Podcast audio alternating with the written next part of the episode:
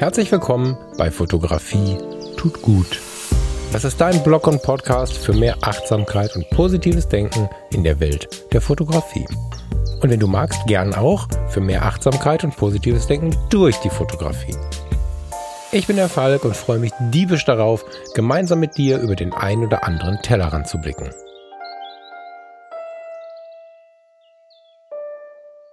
Lass uns heute mal über was reden, was auf der einen Seite wundervoll ist und auf der anderen Seite super quälend sein kann. Ich zeige es dir kurz.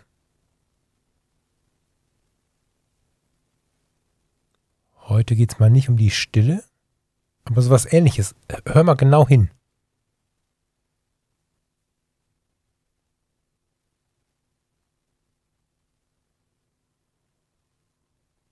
Der Podcast läuft erst eine Minute und ich bin mir relativ sicher, dass zumindest jede oder jeder zweite gerade schon innerlich nervös geworden ist wegen dieser Pause, wegen dieser Zeit, die ich einfach habe verstreichen lassen.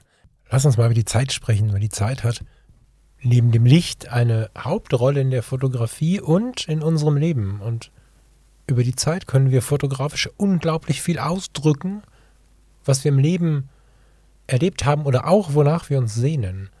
Und wenn wir die Zeit wieder bewusst wahrnehmen, dann ist es gut möglich, dass das erstmal wieder richtig wehtut. Oder wir zumindest daran erinnert werden, dass wir das eine oder andere, was mit der Zeit zu tun hat, gar nicht mehr beherrschen. Und das ist mir in den letzten Monaten immer mal wieder passiert.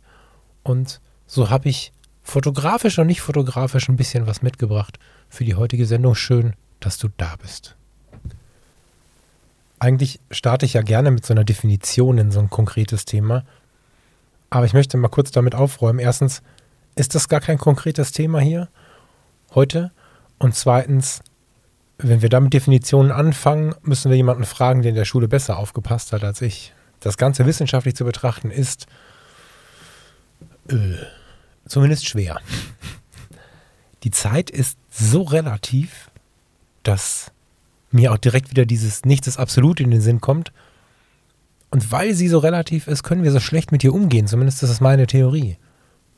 Wir haben unglaublich viel Zeit. Vielleicht hast du dieser Tage mal so eine kleine Obstfliege gesehen oder, oder überhaupt eine Fliege gesehen. Also wir gehen jetzt mal nicht von der Eintagsfliege aus.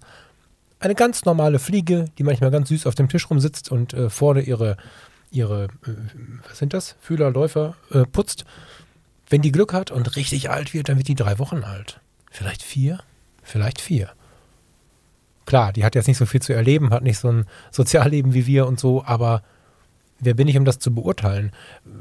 Eine Maus, deutlich näher dran, am Feldrand, so eine kleine, so eine kleine Feldmaus oder eine Hausmaus, wird zwei Jahre alt, wenn sie Glück hat, wenn der Winter nicht so kalt ist oder nicht irgendeine Falle sie erschlägt vorher. Und es gibt so viele andere Tiere, die nicht alt werden und viele Menschen kommen auf die Erde und nach der Geburt wird ihnen gesagt, hey, sorry Vorwärts, du wirst nicht alt. Und andere glauben, sie werden uralt und fallen mit 30 um, weil sie sich einfach in Situationen begeben haben, in die sie sich besser nicht begeben hätten. Wir haben alle auf der einen Seite super viel Zeit, auf der anderen Seite aber diese totale Ungewissheit, wie viel am Ende wirklich bleibt von dieser Zeit. Und ich finde die Beschäftigung mit der Zeit unglaublich wichtig und, und wohltuend, aber auch, aber auch belastend, weil wir uns vor Augen führen dabei, dass wir unter Umständen einen Fehler machen. Heute habe ich von einem Kollegen gehört, dass ein guter Freund, Anfang 40, einfach nachts verstorben ist im Nachbarraum. Die Familie hat das nicht mitbekommen. Am nächsten Morgen halt ein kleines Kind, eine Frau und ein riesiger Scherbenhaufen. Was hat er wohl gemacht in den letzten Tagen? Ich kenne ihn nicht, es ist ganz weit weg von mir, aber die Geschichte habe ich gehört. Und das ist nicht der Versuch, Panik zu machen, dass wir morgen alle anfangen mit Bungee-Jumping und den Fallschirmsprung und weiß der Teufel. So ist es gar nicht gemeint. Aber eine gewisse Bewusstheit auf die Zeit zu legen, halte ich für sehr, sehr sinnvoll. Und ich halte es für sehr, sehr sinnvoll, dass wenn wir schon dieses Mittel der Fotografie haben, dass wir es auch dafür nutzen. Dass wir es dafür nutzen, in unserem Fall jetzt, die Zeit wahrzunehmen. Dass wir es dazu nutzen, auch auszudrücken, was wir denken und fühlen. Klar gibt es viele Fotografen, die jetzt mit der Wahrnehmung und auch mit der Selbstwahrnehmung gar nicht so ein großes Thema haben, fotografisch. Das ist auch völlig okay. Möchte jetzt nicht aufdiktieren, dass jeder den großen Sinn im Foto sehen muss. So ist es nicht gemeint. Das muss jeder machen, wie er Lust hat. Aber heute ist meine, mein Mitbringsel so ein bisschen diese, diese Empfehlung, sich mal mit der Zeit auseinanderzusetzen. Und damit meine ich nicht nur technisch Belichtungszeit einzusetzen, da sprechen wir gleich nochmal drüber, sondern ich meine, Belichtungszeit und das, was da drumherum noch passiert, so einzusetzen, als dass ich es auf mein Leben beziehen kann. Komisch, ne? Was, als, als mir der Gedanke kam, fand ich ihn auch als komisch. Wir haben dieses Belichtungsdreieck.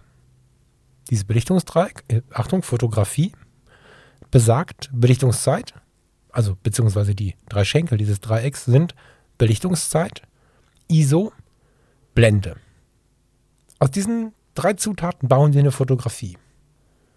Wenn wir die Automatik aushaben, bauen wir die selber. Das heißt, wir haben auf der einen Seite eine Empfindlichkeit, auf der anderen Seite die Zeit, die wir dem Licht geben, sich auf dem Sensor breit zu machen. Und wir haben die Blende, das heißt, wie viel Licht lassen wir rein, nicht auf die Zeit bezogen, sondern wie viel Licht lassen wir auf einmal rein? Wie groß ist die Öffnung vorne am Objektiv? Wie groß ist der Durchfluss? ISO, Zeit, Blende. Das sind die Werkzeuge, die wir haben und die sind so scheißnah am Leben, dass, wenn man da mal tiefer drüber nachdenkt, man gar nicht anders kann. Also, wie gesagt, nicht verallgemeinert, aber viele von uns können gar nicht anders, als damit ein bisschen was, naja, das Malen, das Sprechen, das Ausdrücken zu beginnen. Was ist denn die ISO? Die ISO ist die Empfindlichkeit.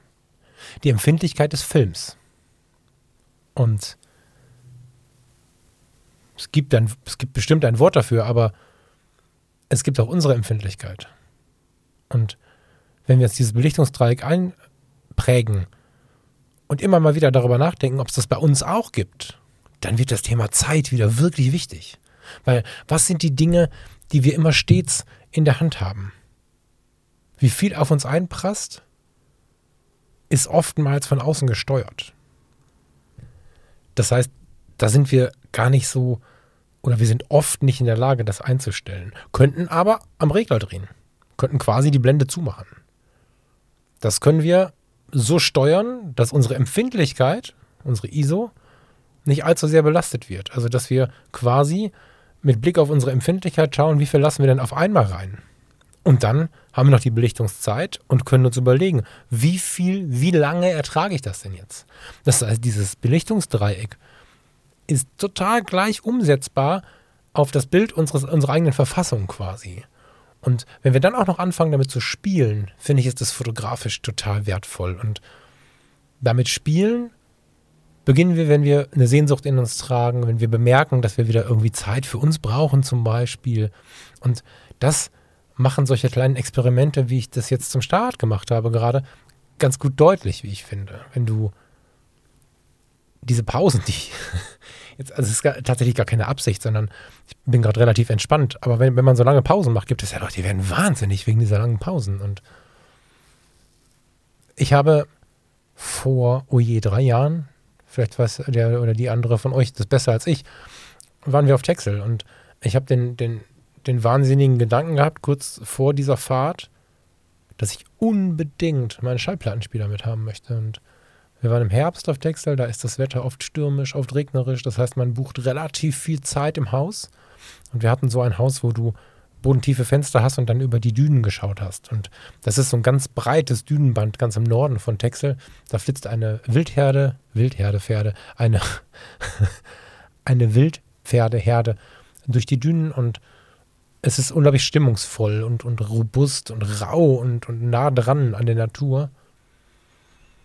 Und dann hatte ich diesen Plattenspieler dabei und habe das alles aufgebaut. Das war eine elende Schlepperei. Die großen Lautsprecher haben wir mitgenommen. Also das Auto war wirklich rappel, rappel voll. Und da habe ich gemerkt, dass ich es nicht mehr gewohnt war, mir einfach mal die Zeit zu nehmen, diesen Plattenspieler anzumachen. Das Aufbauen war schon schlimm, aber ich musste mich wirklich dran gewöhnen, die Platte rausnehmen auf den Drehteller setzen und alles manuell, bis das dann irgendwann lief. Und so nach dem ersten Lied, was zum Glück noch nicht das Das war noch nicht so was, was mir so tief gegangen ist, sondern das zweite Lied. Das hat mir so eine reingehauen. Das hat uns beiden so eine reingehauen, weil wir gemerkt haben, ey, wir haben uns gar keine Zeit mehr für sowas genommen. Wir, wir, wir, klar ist es geil, irgendwo in den Raum zu rufen, was man jetzt hören möchte und dann kommt das Lied. Das ist cool. Aber das passt dazu, dass wir am Tag 60 E-Mails bekommen, 50 irgendwelche Notifications und hier hat noch einer geschrieben und da ist noch eine Nachricht und hier muss ich noch eine Mail beantworten und so. Und dazu passt natürlich, dass wir auch in den Raum reinrufen, mal eben Lied hören und dann meistens das Lied nicht zu Ende hören, sondern entweder skippen oder zwischendrin rausgehen oder irgendwas machen. Irgendwer ruft an, wir machen es wieder leiser. So ein Lied mal zu Ende hören alleine. Das war schon die totale Erfahrung für mich. Und dann, und dann Schneider sitzt vor dem Plattenspieler sitzen, rechts ein Lautsprecher, links ein Lautsprecher und so ein Plattencover in der Hand. Krass. Und dann mal wahrzunehmen, okay, du beschäftigst dich die ganze Zeit mit der Fotografie und jetzt hast du dich seit Jahren mal wieder mit einem Plattencover beschäftigt. Und dann sind diese Tage so lang geworden. Manchmal ist ja so, dass unsere so vollgepackten Tage am Ende sich anfühlen wie ein paar Stunden halt, also kurz. Und in diesen Tagen, in denen wir eine Schallplatte gehört haben, vielleicht noch die B-Seite, vielleicht noch eine zweite aufgelegt haben, dabei hatten wir einen Kaffee, dann sind wir raus, eine Runde spazieren. Das waren Tage, die waren so lang wie in Kindertagen. Und das ist das, was uns wirklich, wirklich schwer fällt. Ich habe es schon ein paar Mal erwähnt, auch in Bezug auf Achtsamkeit, Aufmerksamkeit. Das möchte ich jetzt nicht zu sehr in die Länge ziehen, aber dieser Autopilot, der sich bei uns einschaltet, wenn wir Dinge tun, die wir gewohnt sind, auch bis vor so ein paar Jahren war es ja das, die CD, die wir gehört haben, diese ganzen Momente, die wir gewohnt waren, das Einlegen der CD und so, die haben auch unsere Tage verkürzt, weil wir das gewohnt waren. Jetzt ist davon gar nichts mehr übrig, weil wir nur noch in den Raum rufen müssen. Viele von uns, nicht alle. Viele von uns müssen nur noch in den Raum rufen, was sie hören möchten. Aber es gibt einfach ganz, ganz viele Sachen, die uns über den Alltag durch diesen Autopiloten, der sich bei uns einschaltet, so durchfliegen lassen, sodass wir alles, was Zeit braucht, nicht mehr kennen. Wir können Zeit nur noch relativ schwer ertragen. Und wenn wir das bemerken, dann ist es extrem wertvoll, dieser Zeit wirklich mal wieder einen Raum zu geben. Und es ist nicht einfach. Ich habe gerade kurz überlegt, ob ich noch mal eine Minute ruhig bin, aber das, Provokation macht es auch nicht besser, ne? Dieses Ertragen der Zeit, dieses sich Zeit nehmen für etwas, das ist etwas, was wir wieder lernen müssen. Und bevor ich ganz konkret auf diese, auf diese Belichtungszeit komme nochmal, gehe ich mal zum Beispiel auf die Kontrakts ein, die ich äh, vor ein paar Wochen hier schon mal erwähnt habe. Der liebe Thomas, High Five, hat mir diese Kontakts zukommen lassen. Kontakts RTS. 50 mm, Blende. Inzwischen ist 1.4 drauf. Analoge Kamera aus den 70ern. Ganz, ganz geiles Gerät. Und nach unserer Hochzeit waren wir drei Tage oben im Norden. Durchatmen, den einfliegenden Winter oder na, zu dem Zeitpunkt noch den einfliegenden Herbst beobachten. Einfach mal sein, drei Tage. Und ich habe die EOS R zu Hause gelassen. Ich bin mit der Contax, dem 50 mm und dem 28 mm losgefahren, hatte auch nichts anderes dabei. Und ich habe für drei Tage, dreieinhalb, für dreieinhalb Tage einen Film fotografiert. Und das Spannende war, dadurch, dass ich keine Kamera dabei hatte, also was, was mir schon lange sehr am Herzen liegt oder was ich, was ich lange schon mache und, und was ein Learning ist von vor vielen Jahren, wo ich wirklich dankbar drum bin, wenn ich etwas nicht dabei habe, ärgere ich mich nicht dabei, äh, ärgere ich mich nicht, es nicht dabei zu haben. Das heißt, wenn ich jetzt mit der Contax und dem 50 und dem 28 mm losfahre und ich treffe eine Situation, wo ich eine digitale Kamera mit 300 mm bräuchte, nehme ich das entweder gar nicht wahr oder ich nehme das wahr, was ich auch so genießen kann die Beobachtung des Ganzen. Aber ich denke nicht, oh Gott, warum habe ich es nicht mit? Da bin ich zum Glück drüber hinweg. Wenn du darüber mal sprechen möchtest, über Minimalismus in der Fotografie oder wie man es ertragen kann, das Richtige nicht dabei zu haben, dann schreib mir das mal hier in die Nachrichten. Dann machen wir da mal eine Sendung draus. Weil das war wirklich viele Jahre für mich, ja, ein Leiden. Ein Leiden war es für mich wirklich. Ich hatte eine riesen Fototasche dabei, hatte immer alles Mögliche dabei, damit ich nicht in die Situation kommen konnte, dem Vogel zu begegnen, während ich das Weitwinkel drauf hatte, den ich unbedingt fotografieren wollte. Und das ist nur die Beigeschichte, ne? Also ich hatte, ich hatte halt nur die Kontakts mit und damit hatte ich keinen Stress, das wollte ich damit ausdrücken, irgendwas anderes haben zu müssen.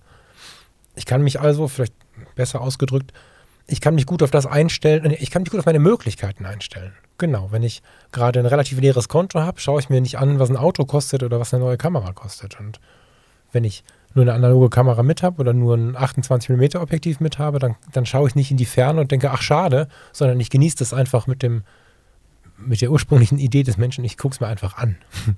Und die analoge Fotografie erweitert das Ganze ja noch ein bisschen. Das heißt, ich sehe nicht, was ich gemacht habe und so. Und diese drei Tage Entspannung, in denen ich das Smartphone relativ wenig benutzt habe und obwohl nach der Hochzeit so viele Glückwünsche und so reinkamen, so viele, dass immer noch welche da liegen. Mm. Das war total krass, nur diesen Film zu haben. Total krass im Sinne von, total krass, dass es mir genügt hat. Hätte ich vorher nicht gedacht. Ich habe auch fünf Filme mitgehabt oder so. Ich habe nur einen belichtet. Und diese Zeit, die wir hatten, mit diesem einen Film, diese so extrem bewusste Fotografie, das war extrem spannend. Und extrem spannend war, dass sich damit auch meine gesamte Wahrnehmung verändert hat. Die Wahrnehmung über die Zeit, die wir dort verbracht haben, war intensiv im Hier und Jetzt. Die Kamera war viel dabei, wurde aber sehr bewusst benutzt. Gar nicht nur bei Superlativsituationen, aber wenn ich was fotografiert habe, manuelles Fokussieren, stimmt die Belichtung, nachher angucken ist nicht, also muss man überlegen, ob man es richtig macht. Das war wirklich sehr, sehr schön, sich diese Zeit zu nehmen. Und hat mich nachher ja auch bestärkt, darüber äh, gab es ja schon eine Sendung, auf das manuelle 50 mm zu wechseln. Das war ja quasi der Einstieg in diese ganze Geschichte. Jetzt bin ich schon ein paar Wochen damit unterwegs, mit dem ähm, ich kann es nochmal sagen, falls du die Sendung nicht gehört hast, mit dem Mitacon 50mm 095. Und dieses Zeiterleben sowohl mit der Contax analog, der Film liegt immer noch hier und es ist cool, der muss noch entwickelt werden, als auch mit dem Mitacon auf der EOS R ist wundervoll, weil ich mit dem manuellen Fokussieren gar keinen Stress habe. Auch ist es nicht schwer, muss man ehrlicherweise sagen, nicht zuletzt, weil es ja auch dieses Focus Peaking gibt bei den neueren spiegellosen Kameras. Und ein äh, Objektiv, was dafür gebaut worden ist, manuell fokussiert zu werden, ist ja völlig anders gebaut und fasst sich völlig anders an. Der Fokusring arbeitet völlig anders als ein Objektiv, wo so netterweise noch die Möglichkeit zum Nachfokussieren ist, das aber eigentlich für einen Autofokus konstruiert ist. Das heißt, du hast einen viel intensiveren fotografischen Prozess, brauchst ein bisschen mehr Zeit. Diese Zeit fällt nicht auf du, du brauchst sie, es gibt, führt kein Weg dran vorbei und dadurch fällt sie nicht auf und du rutscht so ein bisschen, naja, vielleicht auch in der Zeit, hm, auf dem Kalender, einige Jahre zurück. Weil es war ja immer so, dass irgendwelche Dinge mehr Zeit gebraucht haben und, und ich habe jetzt im, als Kind nicht im Auto gesessen auf der Autobahn mit, mit 130, 140 und habe gedacht, mein Gott, warum können wir keine 200 fahren? So, das ging mit dem Auto von meinen Eltern halt nicht. Ich war vier, fünf Jahre alt, das Auto war irgendwo aus den 70ern da war das schon ganz schön schnell mit 140. Und ganz oft hat man sich halt gewundert, wenn ein, ein Brief schnell beantwortet wurde, in vier Tagen oder fünf. Das war, da sprach man drüber. Und heute bekomme ich nach zehn Minuten eine Mail, ob ich die Mail nicht gelesen habe. Und das sind so Sachen, die, die immer wieder erst dann einfallen oder die erst dann auffallen, wenn man sie zulässt. Manuelles Fokussieren, analoges Fotografieren, Schallplatten auflegen, sich Zeit nehmen. Ich habe jetzt vor ein paar Tagen mein Instagram-Profil auf privat gestellt. Nicht um die Welt auszuschließen, aber was heißt mein Profil? Mein Profil und das von Fotografie tut gut. Nicht um die Welt auszuschließen, sondern weil ich weiß, dass die, die diesen Podcast hier hören, ja folgen. Und weil ich weiß, dass die, die sich für mich interessieren, ja folgen. Das hat aber zum, tja, zum Nebeneffekt, dass es ruhiger wird. Weil die Zufallsbegegnungen, ich liebe im Leben Zufallsbegegnungen, die sind durchaus möglich, aber wenn ich so drüber nachdenke, wenn ich jetzt im Wohnzimmer sitze, ist ja nicht so, dass jemand an die Scheibe klopft und plötzlich am Start ist. Und das passiert aber relativ regelmäßig in unseren Instagram-Profilen. Und bei mir sind da ja sehr, sehr viele private Sachen auch. Und das ist auch völlig in Ordnung, weil ich mache im Leben jetzt nichts, was keiner sehen darf oder so. Ne? Also es gibt ja keine großen Verheimlichungen oder so. Ganz im Gegenteil, ich glaube, dass wenn wir offen sprechen und offen nach außen gehen, tut das den Menschen gut. Die Situation jetzt mit meiner Mom gut ist das noch immer nicht. Lieb, dass ihr immer wieder nachfragt. Die Situation mit mir vor ein paar Jahren, ja, ich hatte Krebs, ich finde gut, das nach außen zu tragen, nicht um oh, Mitleid zu bekommen, sondern weil es viele Menschen gibt, die vielleicht ähnliche Sorgen haben oder auch äh, mit in diesem Boot sitzen und, und aber keinen haben, um darüber zu sprechen und dann merken, ah krass, ich bin ja gar nicht alleine damit und so. Und das heißt, ich, ich habe ja nicht irgendwie ein Problem damit, dass Menschen vorbeikommen und das sehen, aber dieses Klopfen an dem Wohnzimmerfenster, das ist ungewöhnlich. Da kann keiner was für. Du gehst durch Instagram, dafür ist Instagram geschaffen, du hast die Hashtags, du suppelst dich da durch und dann findest du ein Hashtag Fotografie und dann ganz viele Leute klicken sich da so durch und da ist dann so ein Foto von mir dabei. Aber sind wir ehrlich, meistens sind diese Likes, die so über den Tag kommen, die nicht aus der Followerschaft kommen. Wie viele haben die sich jetzt wirklich das Foto angeschaut? Das ist nicht viel. Die, die dann wirklich mal folgen, die sich dann mehrere Fotos anschauen, die mal was dazu schreiben, als Anmerkung oder auch als Nachricht, das sind die, die bleiben. Das sind aber auch die, die unter Umständen eine Anfrage stellen, wenn sie von dir was mitbekommen haben. Das heißt, dieses ständige Rollladen oben haben am Wohnzimmerfenster war mir irgendwann ein bisschen zu viel. Und jetzt ist es ruhig. Erstmal sind sofort per se erstmal 15 Leute gegangen. Und plötzlich ist es ruhig. Diese Zufallsbegegnung ist nicht mehr da. Es ist keiner mehr da, der irgendwie am Wohnzimmerfenster klopft. Und was habe ich jetzt? Zeit. Nicht, dass mein Leben ständig unterbrochen wurde, indem ich ein Like bekommen habe. Aber sind wir ehrlich, mein Telefon liegt jetzt hier. Ich äh, swipe es mal auf. Ich hatte jetzt keine Geräusche zu. so, jetzt ist das Telefon auf. Und du hast ja oben diese Notifications, also oben läuft ja immer rein, hier was was Neues, da ist was Neues, dort ist was Neues. Und dann war da immer mal wieder eine Zahl und neues Like und Instagram und Kram. Das passiert jetzt kaum noch. Die Bilder, die, die jetzt online sind, sind die, die auch zur offenen Zeit noch drin waren. Das letzte ähm, ist noch von der Hochzeit und da habt ihr, ihr, die, die mir folgt, habt, habt euch da schon abgeliked und habt schon geschaut und so. Ab und zu guckt noch mal jemand vorbei. Das sind dann so die gezielten Besuche, die auch extrem wertvoll sind. Aber jetzt kriege ich sie mit. Weißt du, wenn, wenn jetzt jemand kommt, der schon dazugehört, oder aus der Natur der Sache heraus, des geschlossenen Kanals, wenn jetzt jemand kommt und bewusst an den Falk denkt und auf seine Fotos klickt und da ein Like da lässt oder was dazu schreibt, das findest du ja kaum noch irgendwie im Algorithmus, so, so wenn die Fotos schon ein bisschen älter sind. Also weiß ich auch, da hat sich jemand mit mir beschäftigt und es ist ganz faszinierend, erstmal zu bemerken, dass diese ständigen täglichen Unterbrechungen mit Likes nicht da sind und weil das Like ja aber erwiesenermaßen, wissenschaftlich erwiesenermaßen, so ein kleines, naja, so ein kleines Glücksgefühl in uns auslöst.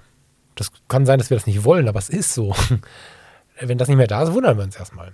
Es ist ruhiger geworden. Ich habe mehr Zeit, weil ich gucke nicht ständig bei Instagram rein. Ich gucke jetzt auch ganz, ganz, ganz viel weniger rein. Und da ist halt auch wieder das Thema Zeit ein ganz großes, weil ähnlich wie mit der analogen Fotografie auf, der, auf dem kleinen Ausflug in den Norden oder ähnlich wie mit dem Mietercon, mit dem ich jetzt gerade viel unterwegs bin, ist dieser, diese Getriebenheit ist nicht mehr so da. Ich mache mit dem Mietercon nicht mehr 30 Fotos von der Situation, auch nicht 20, wahrscheinlich nicht mal mehr 10. Obwohl man ja eigentlich sagen könnte, uh, hast du jetzt getroffen? Ah, vielleicht war das Foto daneben. Ja, vielleicht. Und ich hätte gedacht, dass dieses Mietercon einer digitalen Kamera wieder das Problem schafft, dass ich ganz viele Fotos mache. Ist nicht so. Und so könnte ich jetzt noch eine Stunde erzählen, was es für Situationen gibt, in denen man sich mal wieder Zeit nehmen kann. Ich, ein, eine Idee noch, bevor wir äh, direkt in die Fotografie springen. Ob du jetzt einen Plattenspieler in die Hand nimmst, in die Hand nimmst ist geil, ne? Also bevor du eine Platte in die Hand nimmst und dich zu deinem Plattenspieler begibst, oder ob du vielleicht dann doch ähm, Alexa, Siri, wen auch immer fragst, ob sie dir was vorsingt. Kannst du dich an so Alben erinnern, an so Musik erinnern, wo es nicht damit getan war, drei Minuten zehn irgendwie wem zuzuhören, sondern wo wirklich viele Minuten über ein, zwei, drei aneinanderhängende Stücke sich Musik aufgebaut hat.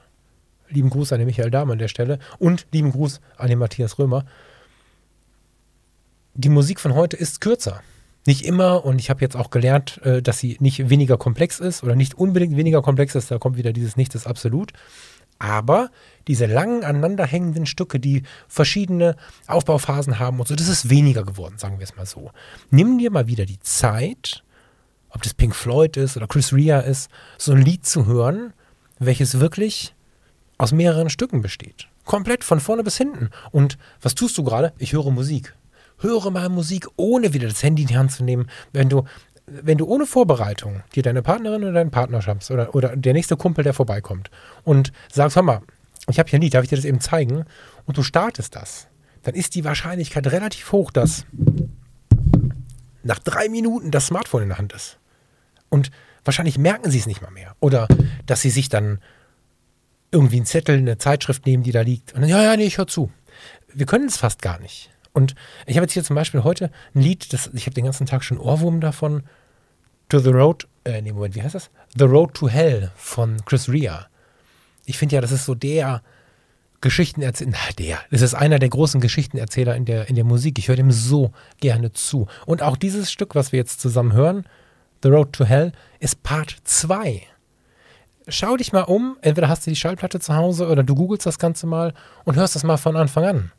Da werden Geschichten erzählt, da werden, da, da haben sich Menschen wirklich viele Gedanken gemacht, ne? Oder das berühmte Pink Floyd-Album. Nimm dir mal wieder die Zeit, ein Lied, auch wenn es, oder vielleicht gerade wenn es aus mehreren Teilen besteht, komplett zu hören. Und wir gehen jetzt mal in diesen, in diesen Part 2 weil ich dir gar nicht zumuten kann, Part 1 zu hören. Dafür haben wir ja keine Zeit. Erschreckend, aber ich glaube tatsächlich, dass es so ist. Wir hören jetzt Chris Rea, The Road to Hell.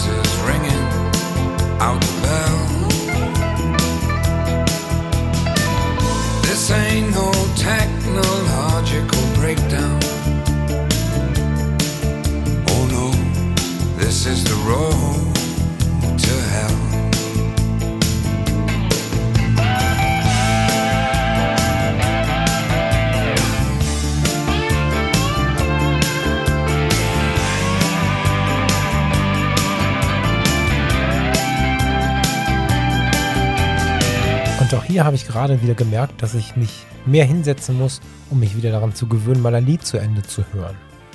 Ich habe schon wieder Gedankenkreise gehabt und ich habe das genossen, das Lied zu hören. Ich habe auch auf den Text geachtet und trotzdem hatte ich zwischendrin, tja, Raum für Gedanken.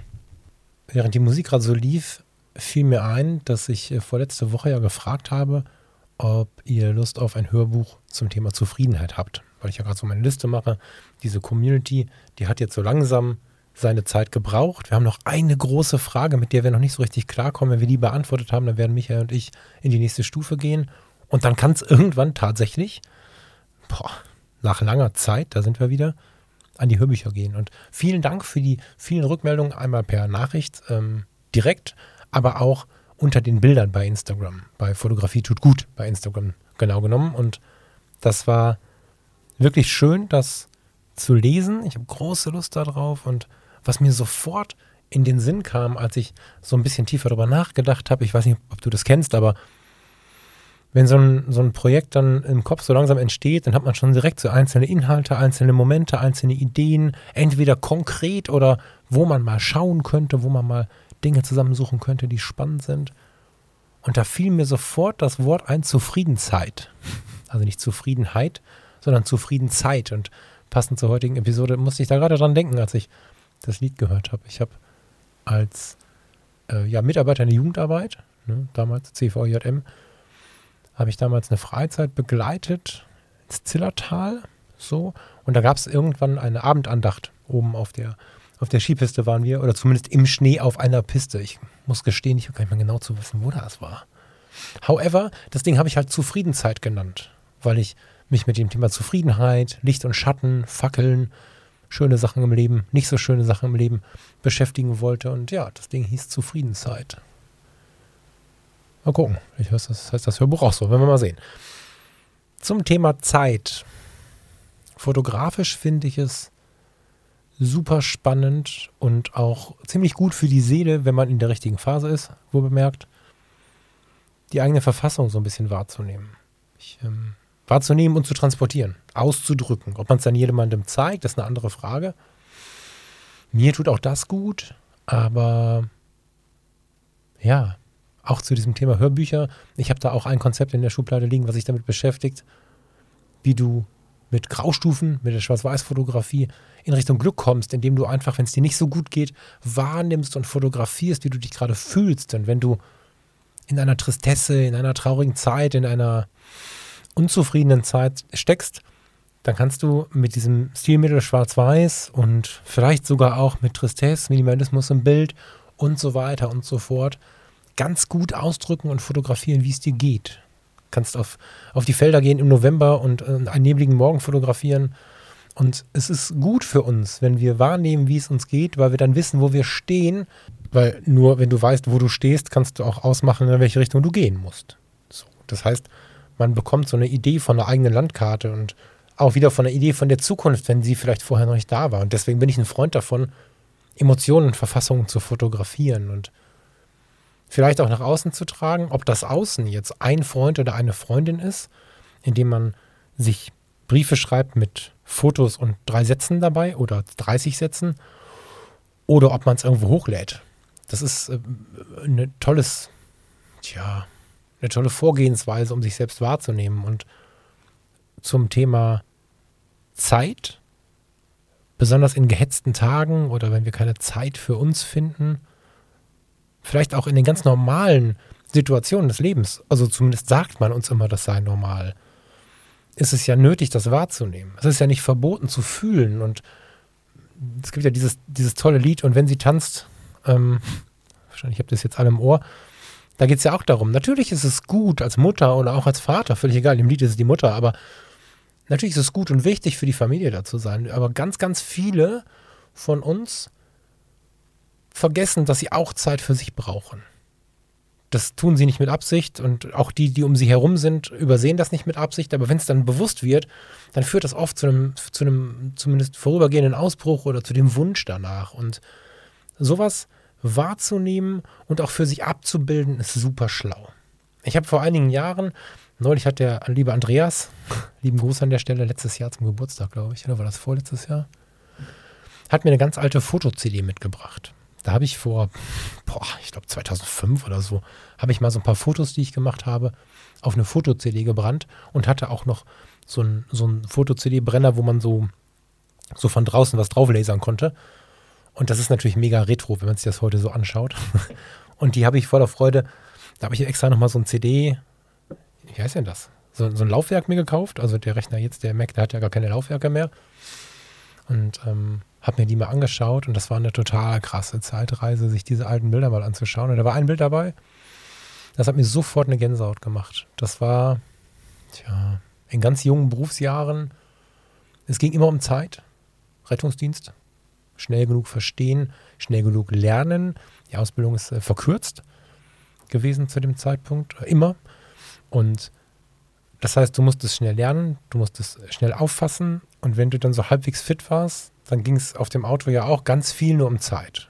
So und so viele Sekunden, bis das Auto vor der Tür steht, die Garage wieder zu ist und du losfährst. Du hast nur so und so viele Minuten Zeit bis zum Unfallort. Du hast je nach Erkrankung nur so und so lange Zeit, um einzugreifen. Musst aber verstehen, was da passiert. Und das ist ja auch so ein, diese Zeitnot hasst Zeitnot, Eile und Betrieb, das ist irgendwie Text. Aber egal. Also diese, diese Zeitnot ist ja auch so ein bisschen das Symptom der Jahre. Also zu der Zeit war ich in den 20ern und da ist es ja sowieso so, dass so viel so eilig ist, nur stört es uns noch nicht so wie später einmal. Und in dieser Phase, in der alles immer eilig war, habe ich mich in den äh, Düsseldorfer Bahnhof gestellt, in den Hauptbahnhof und habe einfach versucht, Menschen an mir vorbeiziehen zu lassen, die in so einer etwas längeren Belichtung vermischen, verwischen, mein Gott. Und klar, ne, da habe ich äh, digital gerade angefangen, das war jetzt fotografisch sicherlich nicht, war jetzt kein Newton, aber es war einfach der Versuch, das, was ich in mir gespürt habe, ähm, so ein bisschen darzustellen, durch diese verwischenden Figuren. Und eigentlich hätte ich mich selbst vor die Kamera stellen äh, müssen, aber für Selfies war ich da mal lange nicht so weit. Bin ich das heute? Weiß ich nicht. Aber eigentlich hätte ich mich selbst vor mein Stativ stellen äh, müssen, regungslos eine Langzeitbelichtung machen müssen vom Stativ und wie dann diese, diese Menschen um mich herum wuseln. Das wäre so das Bild dazu gewesen. Aber ich weiß, dass dieses Bild fotografisch mittelmäßig spektakulär ähm, mich getragen hat. Das hat mir geholfen. Es geht nicht darum, mir nicht das geilste Bild der Welt zu machen und den großen Ruhm damit zu bekommen, sondern mir persönlich geht es darum, dass ich, dass ich da, da etwas spüre, dass, ich, dass es mir damit gut geht und dass ich vielleicht was ausdrücke und auch damals in der Foto-Community, die war zu dieser Zeit ja somit die größte Fotoplattform, das war die deutsche größte Fotoplattform zu dieser Zeit und da sind viele Leute drauf eingegangen. Wir haben lange Gespräche darunter geführt und so, ein, so eine Herangehensweise auf bewegten, vollen Plätzen durch etwas längere Belichtungen diesen Stress, diese Zeitnot wahrzunehmen, ist total toll. Und was wirklich spannend ist, wenn man sich die Zeit wirklich nimmt, dann ist man in diesem Chaos plötzlich in der Ruhe. Das kann man übertragen jetzt auf jede Situation, aber fotografisch ist es auch so, wenn du dich jetzt, wir, stellen dich jetzt mal auf einen großen Platz. Das ist ja nicht was Konkretes sein wie der Hauptbahnhof, aber wir nehmen mal einen großen Platz. Und da sind jetzt viele Leute, warum auch immer. Es ist irgendwas Besonderes los und da rennen irgendwie viele Leute rum, die gehen da rum. Und du baust dir dann ein Stativ auf, du bist auch auf einem Platz, wo du dich sicher fühlst, dass dir keiner die, die Geschichte klaut oder so. Und dann stellst du dich dahin, schaust in die Kamera oder hast vielleicht auch ein Gegenüber dabei, was Bock hat auf so ein Fotoexperiment und auch gerade spürt, es ist alles total hektisch und so. Und dann beschäftigst du dich mit dir selbst oder auch mit einer Person, die dir sehr vertraut ist und belichtest mal länger. Und da man, also man, ich brauche dafür immer ein paar Versuche und muss ein bisschen gucken, dass ich mich darauf einlasse und ich persönlich schaue dann oder sehe dann zu, dass die Technik nicht die absolute Überhand bekommt von, von diesem, von dieser Aufmerksamkeit, sondern ich sehe zu, dass mein Gegenüber und die Zeit und das Runterkommen und das, was ich da sehe und erlebe, die Aufmerksamkeit bekommt, auch wenn es länger dauert. Das heißt, beim Fotografieren des Ganzen kommst du schon so ein bisschen in die Ruhe und weil du ja die ganze Zeit stehen bleibst. Also das Stativ steht da, du hast die Kameratasche ausgepackt, musst du sich ein bisschen absprechen und äh, genau da tust du ja schon was ganz anderes als alle um dich herum. Das heißt, alle gehen weiter und du bist äh, kurz für den Moment, zumindest was die Bewegung angeht, in die Ruhe gekommen. Und mit der Zeit fällt dir das auf, dass du da stehst und alle laufen vorbei und die, die vorbeilaufen, das ist sowas Inflationäres. Da laufen nicht mehr Susanne, Petra, Günther und Thomas vorbei, sondern Leute. Schlimmes Wort. ähm, und du kommst aber in diesem Chaos ein bisschen zur Ruhe. Und was ich total abgefahren finde, ist, wenn du jetzt eine Dreißigstel fotografierst, dann hast du so leichte Verwischungen drin. Wenn du eine halbe Minute fotografierst, ist es wahrscheinlich schon irgendwie Nebel. Müsste man jetzt ausprobieren. Ich bin da jetzt nicht der Crack, der dir die, die Sekunden sagen kann, äh, die da die besten sind. Da müsstest du ein wenig probieren. Aber die etwas kürzeren Belichtungszeiten sorgen noch dafür, dass du so Wischer im Bild hast. Geh mal auf fünf Minuten. Dann bist du plötzlich wieder alleine. Und das finde ich so geil, dass, dass, dass die Belichtungszeit, dass die Fotografie uns solche Erkenntnisse bringen kann. Also, wenn wir jetzt mal davon sprechen, dass wir im Leben immer mitrennen und immer im Stress sind und immer in Bewegung sind und plötzlich bleiben wir stehen, weil wir ein Bild machen wollen oder weil wir einfach stehen bleiben wollen oder weil wir eine Schallplatte hören wollen, dann rennen die anderen ja weiter. Und irgendwann bemerken wir, okay, krass, ich mache ja was grundlegend anders und werden nach einem ersten Schmerzpunkt, stehe ich im Weg, gucken die Leute mich an. Wenn das vorbei ist, werden wir an sich schon ruhiger. Und dann fotografieren wir, fangen an mit kurzen Belichtungszeiten, also mit kurzen, mit langen Belichtungszeiten, aber also vergleichsweise kurz. oh Gott, kurzen, langen Belichtungszeiten. Fangen an mit einer Dreißigstel und so und gehen dann runter auf eine Zehntel und so weiter. Und dann haben wir verwischte Menschen. Dann haben wir Leute, die durchs Bild hetzen, dann haben wir dieses Bild von, oh Gott, hier ist richtig Bewegung drin. Und dann machen wir fünf Minuten, dann sind wir alleine. Dann ist auf dem Platz niemand mehr zu sehen. Der, der da drüben auch steht, seit fünf Minuten, der ist sicherlich nicht scharf, weil der, der, hält, der hält ja nicht still, der bewegt sich auch ein bisschen hin und her, dreht sich oder so. Aber da siehst du noch eine Silhouette und vorne rechts irgendwo siehst du auch noch eine Silhouette. Ganz schlau wäre jetzt da mal hinzugehen, vielleicht sind das Gleichgesinnte, die sich auch nicht bewegen, die auch nicht viel mitrennen. Und auch das kannst du wieder übertragen. Und das finde ich halt so geil an der Fotografie, dass du, dass du solche Bildnisse schaffen kannst und solche Vergleiche schaffen kannst, die uns äh, dann auch greifbar werden und mit denen wir, wenn wir dann sowas machen, uns auch bewusst werden können, ähm, was es heißt, einfach mal stehen zu bleiben. Weil wir sind, wir sind einfach nur stehen geblieben, haben ein Foto gemacht und haben den gleichen Effekt, als wenn wir das im Leben tun, als wenn wir das im Job tun. Und das kannst du mit vielen anderen Dingen auch tun. Wenn du die Fokussierung auf einen Menschen haben möchtest, da gibt es viele Fotos von dem Netz, die angeblich Zufallstreffer sind. Da bin ich jetzt mal nicht so, hm, weiß ich nicht, werden wir sehen. Aber wenn du jetzt mit einem Menschen losziehst und möchtest diesen Blick in die Augen, diese Persönlichkeit, dieses Wir sind so viele, aber wir sollten den Einzelnen trotzdem gut anschauen, dann ist es total gut, so einen getroffenen Blick mal zu fotografieren. In so einer Menschenmenge. Und wenn du dann zum Beispiel im Bahnhof unterwegs bist und lässt die Züge einfahren, die mitunter auch entweder glasige Scheiben haben oder dazwischen, also zwischen den Wagen ja mal Abstände haben und versuchst dich durch die Belichtungszeiten, sodass der Zug wischt, aber die Person durch die Scheibe dich noch tief anschaut. Das sind so Sachen, hey ho, jeder Zehnte schafft das, ne? Wenn überhaupt. Also möchte ich mich jetzt auch gar nicht dazu zählen, aber das sind diese Experimente, die ich so bewegend finde, in denen du so viel ausdrücken kannst. Ein Zug voller Menschen heizt vorbei und derjenige, ja, hat sie oder er den Zug nicht bekommen, steht sie da oder er da, ist einfach nur auf dem falschen Gleis und schaut zu dir. Tausend Geschichten um dieses eine Bild und damit zu spielen, kann uns total bewusst machen, wie viel Zeit wir eigentlich haben. Und wenn wir uns dann haben, damit die Zeit, ver, ja, ich wollte das, das falsche Wort schon wieder sagen, wenn wir uns die Zeit genommen haben für solche Experimente, für so ein fotografisches Spielen, dann merken wir plötzlich, wie wertvoll das war. Und dann war das ein ganz langer Abend. Wir können uns jetzt treffen und reden und genauso schnell sein wie immer und dabei aufs Smartphone gucken und dann, weißt du, dann, dann, dann wird das alles irgendwie wie immer sein. Und wenn ich zum Beispiel daran denke, lieber Gregor an der Stelle, einen lieben Gruß, mit dem Gregor habe ich mich getroffen und wir hatten das Telefon kaum in der Hand. Ich glaube, ich habe zweimal geguckt, weil irgendwie war was, wo ich drauf achten musste. Oder ich keine Ahnung, zu Hause, aber zweimal. Und die restliche Zeit haben wir miteinander gesprochen. Deutlich langsamer, als ich jetzt spreche. deutlich entspannter, deutlich ruhiger, als das sonst der Fall ist. Und da waren dann einfach zwei Menschen, die, ja, nicht gerannt sind mit den anderen. Und plötzlich war diese Verabredung, die wir hatten, wahnsinnig lang. Ganz oft ist der Abend so, du kommst von der Arbeit, dann musst du noch kochen, musst du noch einkaufen, musst du noch hier und da und dann ist irgendwie acht und dann sitzt du da, ach, es war jetzt aber, oh, und dann ist der Film und dann ist der auch vorbei und dann liegst du im Bett und denkst, was habe ich denn heute überhaupt gemacht? Ich war bei der Arbeit und dann bin ich hier hin und her gerannt und so.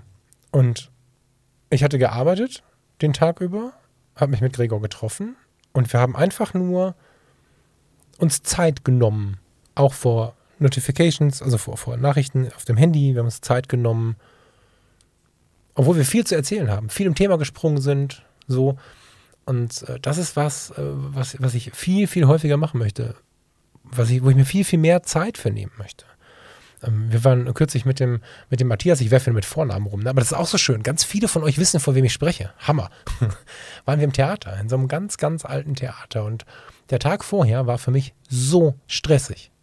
Und dann dachte ich, boah, jetzt noch eine Stunde fahren und so, aber naja, komm, freuen wir uns drauf, machen wir einfach.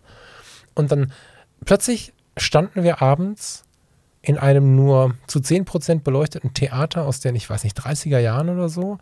Es roch schon so nach diesem Stoff der 30er Jahre. Es, äh, ich glaube, ich muss gar nicht so richtig viel erklären, weil wenn du dir gerade ein 30er-Jahre-Theater vorstellst, in dem du stehst, alleine, also alleine im Sinne von äh, in diesem kleinen Freundeskreis, in dem wir da standen, und nimmst einfach mal wahr und hast Menschen bei dir, die dich lassen, einfach mal in diesem Raum zu stehen und dich umzugucken. Das war eine Vollbremsung. Und diese kleinen Dinge haben in den letzten Jahren immer mal wieder viel zu wenig Raum gehabt. Und ich bin mir relativ sicher, dass du da draußen oder vielleicht auch der oder die, die neben dir stehen, da gar keinen Sinn mehr für haben. Oder den Sinn verloren haben oder im Moment zumindest im Man müsste mal wieder Modus sind. Und das ist die große Einladung, entweder das ganz global wieder zuzulassen oder auch mit Hilfe der Fotografie und vielleicht auch anderen Sachen darauf mal wieder so eine, so eine Rückbesinnung zu finden. Ich bin gerade so ein bisschen mit dem Blick auf Weitwinkelfotografie. Ich springe gerade sehr viel, das ähm, bin ich neulich auch gefragt worden, wie das sein kann.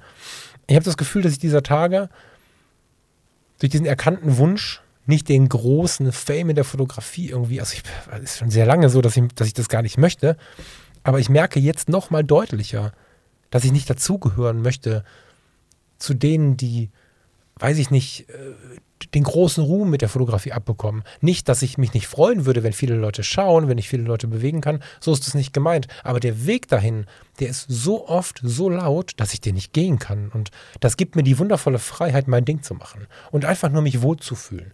Das gibt mir die Freiheit, ein Hobbyfotograf zu sein. Klar ist es so, dass ich mal irgendwie einen Auftrag kriege oder irgendwas, aber in der Regel ist es weniger geworden, viel weniger. Und ich genieße es total, auch mal der Hobbyfotograf sein zu dürfen. Und nach diesem Move mit der Contax RTS, die mir das 50 mm geschenkt hat quasi, also zumindest die Erkenntnis auf das 50 mm geschenkt hat, bin ich jetzt so ein bisschen an so ein ganz altes Thema ran, Weitwinkel. Es gab ganz viele Gründe, warum ich das von mir weggeschoben habe. Dazu mache ich mal eine eigene Sendung bei Gelegenheit, in ein, zwei, drei Sendungen. Und ich schaue jetzt gerade so ein bisschen, was geht denn da in dem Bereich?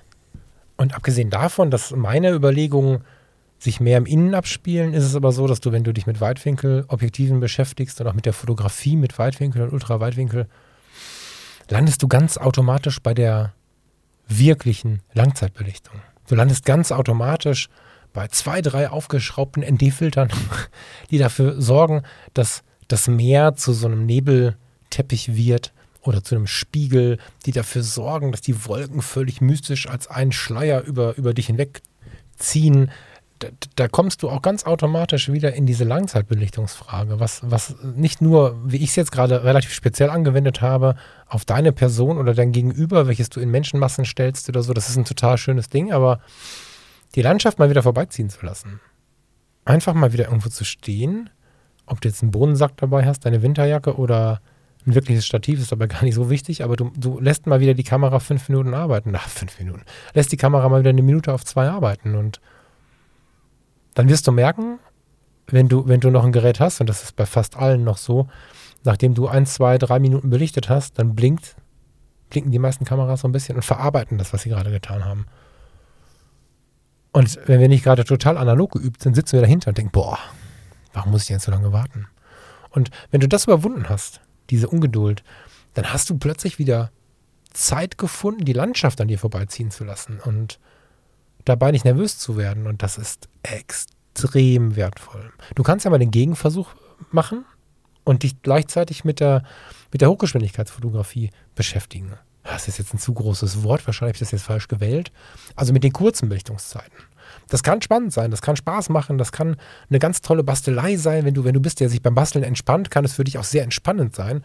Aber die berühmte Erdbeere im Milchglas oder Milcheimer oder so. Ne? Nimmst ein Makroobjektiv, richtest die Schärfeebene aus auf diese Milchfläche äh, und baust den Blitz dazu und hast ein Eimerchen und, und eine Erdbeere und so weiter und äh, kurze Belichtungszeit, äh, schnelle Fotoabfolge. Und dann schmeißt du so lange Erdbeeren in deine Milch, bis du so ein ganz abgefahrenes Foto hast, wo die Erdbeere die Milch so ein bisschen runterdrückt. Kennst du bestimmt, ne? Ist ja wirklich so ein, so ein Vorschlag, der wirklich in den, in den fotografischen Anfängen immer wieder und also begegnet uns ganz, ganz schnell. Und das ist schön, das macht auch Spaß und das ist auch eine Empfehlung, das mal gemacht zu haben. Ich finde, jeder muss mal eine Erdbeere in die Milch geschmissen haben.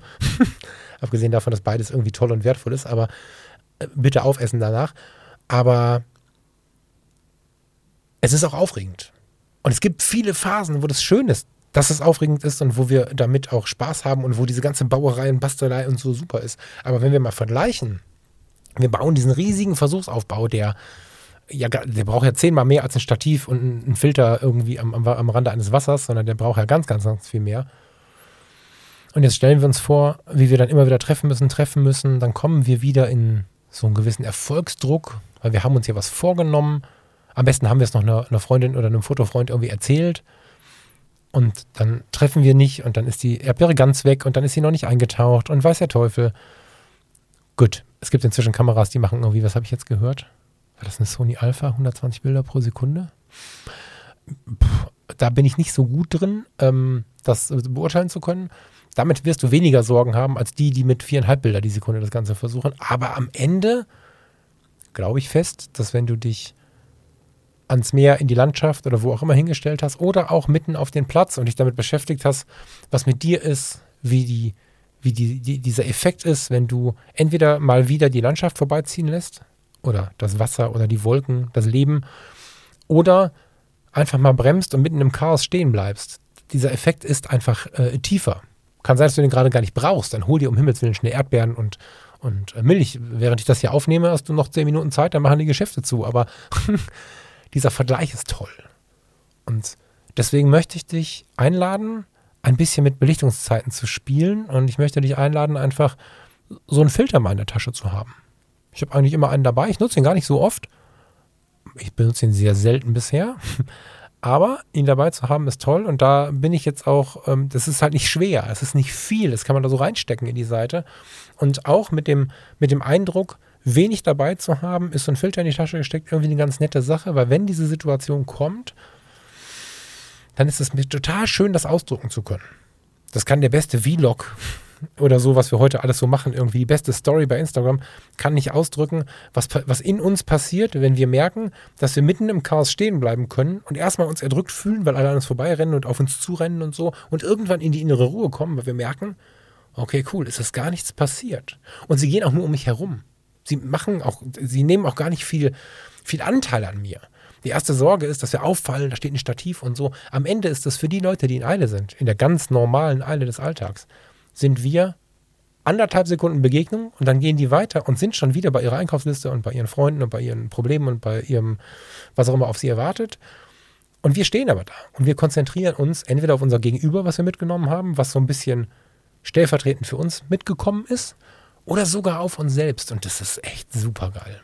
Lass uns der Zeit ein bisschen mehr Zeit schenken. Das ist bescheuert, ne? Lass uns, lass uns uns ein bisschen mehr Zeit schenken und äh, immer mal wieder uns gegenseitig daran erinnern. Ich werde mich mühen, hier im Podcast auch immer mal wieder daran zu erinnern. Und die Zeit ist ein ganz, ganz wichtiger Punkt von Achtsamkeit. Und weil ich in letzter Zeit gemerkt habe, dass das Wort Achtsamkeit bei vielen verbrannt ist, vielleicht weil viele Coaches da ein bisschen zu viel Gas mitgemacht haben. Aufmerksamkeit. Die Zeit ist ein ganz, ganz wichtiger Punkt für die Aufmerksamkeit, die sich nicht nur auf das Gegenüber und auf das Drumherum richtet, sondern auch auf uns. Ich wünsche dir ein schönes Wochenende.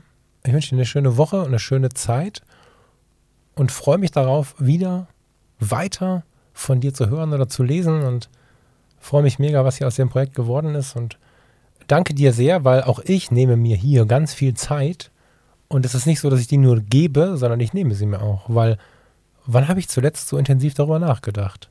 Ich wusste, worüber ich reden möchte und ich hatte eins, zwei so Erkenntnisse im Kopf aber ich habe dazu nichts aufgeschrieben. Das war jetzt Freitext. Und mir die Zeit zu nehmen, mir diese Gedanken zu machen und gleichermaßen das große Geschenk zu haben, dir das weitergeben zu können, ist auch wundervoll. Und wenn ich mir die Zeit nicht genommen hätte, würde es diesen Podcast nicht geben. Vielen Dank und bis bald. Ciao, ciao. Na, und das Problem an so einem Freitext ist, dass man mal was vergisst. Ich wollte dir noch die Idee geben, kleine Accessoires zum Thema Zeit anzuschaffen, die gar nichts mit der Fotografie zu tun haben.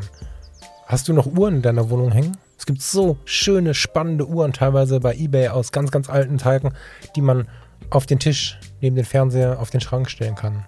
Und viele von uns haben keine Uhren mehr. Weil auch sie fragen den Raum, wie spät ist es jetzt? Gucken aufs Handy. Aber sie haben keine Uhren mehr. Ich bin ja inzwischen total uhrenfanatisch. Dabei geht es nicht um, um Rolex oder so, das kann ich nicht, aber ich glaube, ich habe zehn Uhren oder so. Und auf der Wunschliste stehen immer noch drei oder vier. Und das ist auch immer wieder so, dass ich äh, mir immer mal wieder so eine Uhr anspare. Wir reden nicht von Tausenden oder Hunderten von Euros, das sind oftmals auch günstigere Uhren, viel günstigere Uhren. Ich glaube, im Moment ist in meinem Fokus die günstigste irgendwie 60 Euro.